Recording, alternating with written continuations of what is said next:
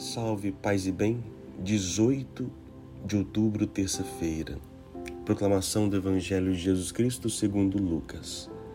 Naquele tempo, o Senhor escolheu outros setenta e dois discípulos e os enviou dois a dois, na sua frente, a toda a cidade lugar aonde ele próprio devia ir. E dizia-lhes: A messe é grande, mas os trabalhadores são poucos. Por isso pedi ao dono da messe que mande trabalhadores para a colheita. Eis que vos envio como cordeiros para o meio de lobos. Não leveis bolsa, nem sacola, nem sandálias, e não cumprimenteis ninguém pelo caminho. Em qualquer casa em que entrardes, dizei, primeiro, a paz esteja nesta casa. Se ali morar um amigo da paz, a vossa paz repousará sobre ele, senão ela voltará para vós. Permanecei naquela mesma casa, comei e bebei do que tiverem, porque o trabalhador merece o seu salário. Não passeis de casa em casa. Quando entrardes numa cidade e fordes bem recebido, comei do que vos servirem. Curai os doentes que nela houver, e dizei ao povo: O reino de Deus está próximo de vós. Palavra da salvação. Hoje celebramos a, vida de São Lucas, né, padre dos médicos. Parabéns a todos os médicos que nos auxilia, nos conduz realmente nessa vida, neste mundo, nos trazendo a saúde é, Jesus envia esses 72 discípulos, né? E enviou dois a dois, ou seja, um, número maior do que os doze, dizendo que é a comunidade. Somos enviados aonde? À sua frente. É interessante dizer a toda a cidade, lugar aonde ele próprio devia ir. Nós vamos aonde Deus deve ir. E, e nós somos os braços, as pernas, os membros, a boca de Jesus. Se nós nos calarmos, sim, Deus tem poder para falar diretamente e fala aos corações das pessoas. Mas nós somos os mensageiros. Ele quer agir através de nós. Deus sempre agiu através da mediação humana. Desde o início da revelação com Abraão, os profetas, na encarnação ele quis precisar de Maria e de José, e assim por diante tudo que ele fez até e tem feito é sempre pela mediação humana. E nós então somos aqueles enviados. Enviados para onde? É, onde deveria ir e dizendo também que somos enviados no meio de lobos. Para o meio de lobos, onde o que, que o lobo quer com o cordeiro? Devorar. Então nós queremos, nós iremos talvez sermos devorados pelo lobo. O lobo quer destronar, né, detirar, matar o cordeiro, para matar a sua fome. Então, o, o, lobo ele vive de matar a, a caça ao cordeiro, porque ele quer a carne para poder se alimentar. E por isso, olha a missão difícil nossa. No mundo que vivemos, nós como cordeiros, ou seja, a paz, aquele que leva a paz, aquele que leva a concórdia, aquele que não leva a guerra, este é a nossa missão.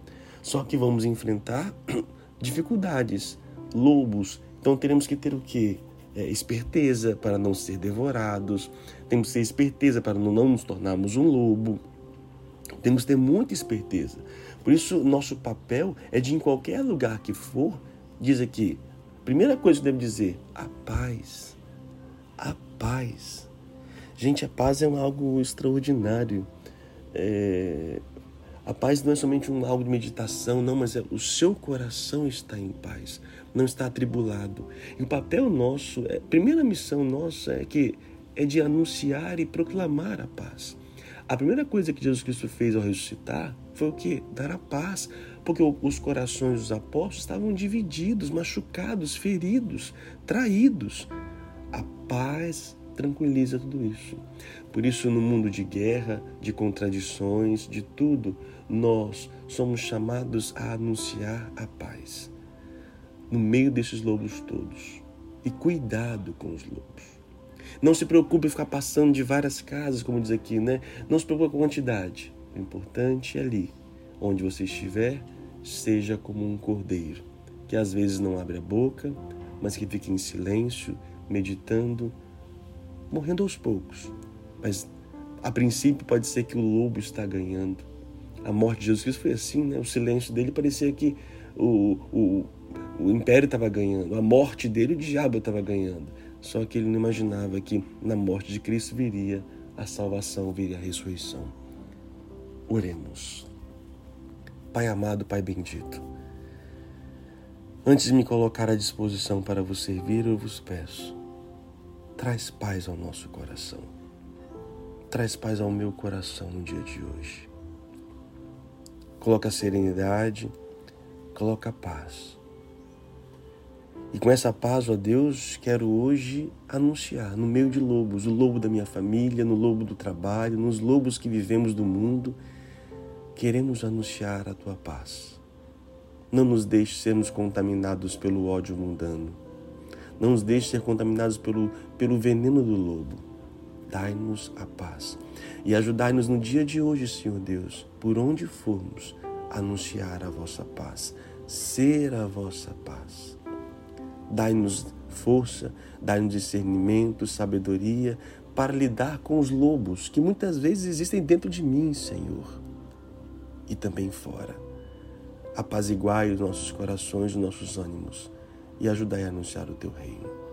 Vos pedimos. Pelos médicos, intercedemos e suplicamos a vossa graça, que eles cuidem não somente do corpo, mas também possam cuidar da alma. Que Deus abençoe o Pai, Filho e Espírito Santo. Amém. A palavra hoje é lobos. Isso, cuidado. Tenha consciência que nós estamos no meio de lobos às vezes o meu coração é um coração de lobo. Devemos afastar e pedir a paz de Deus.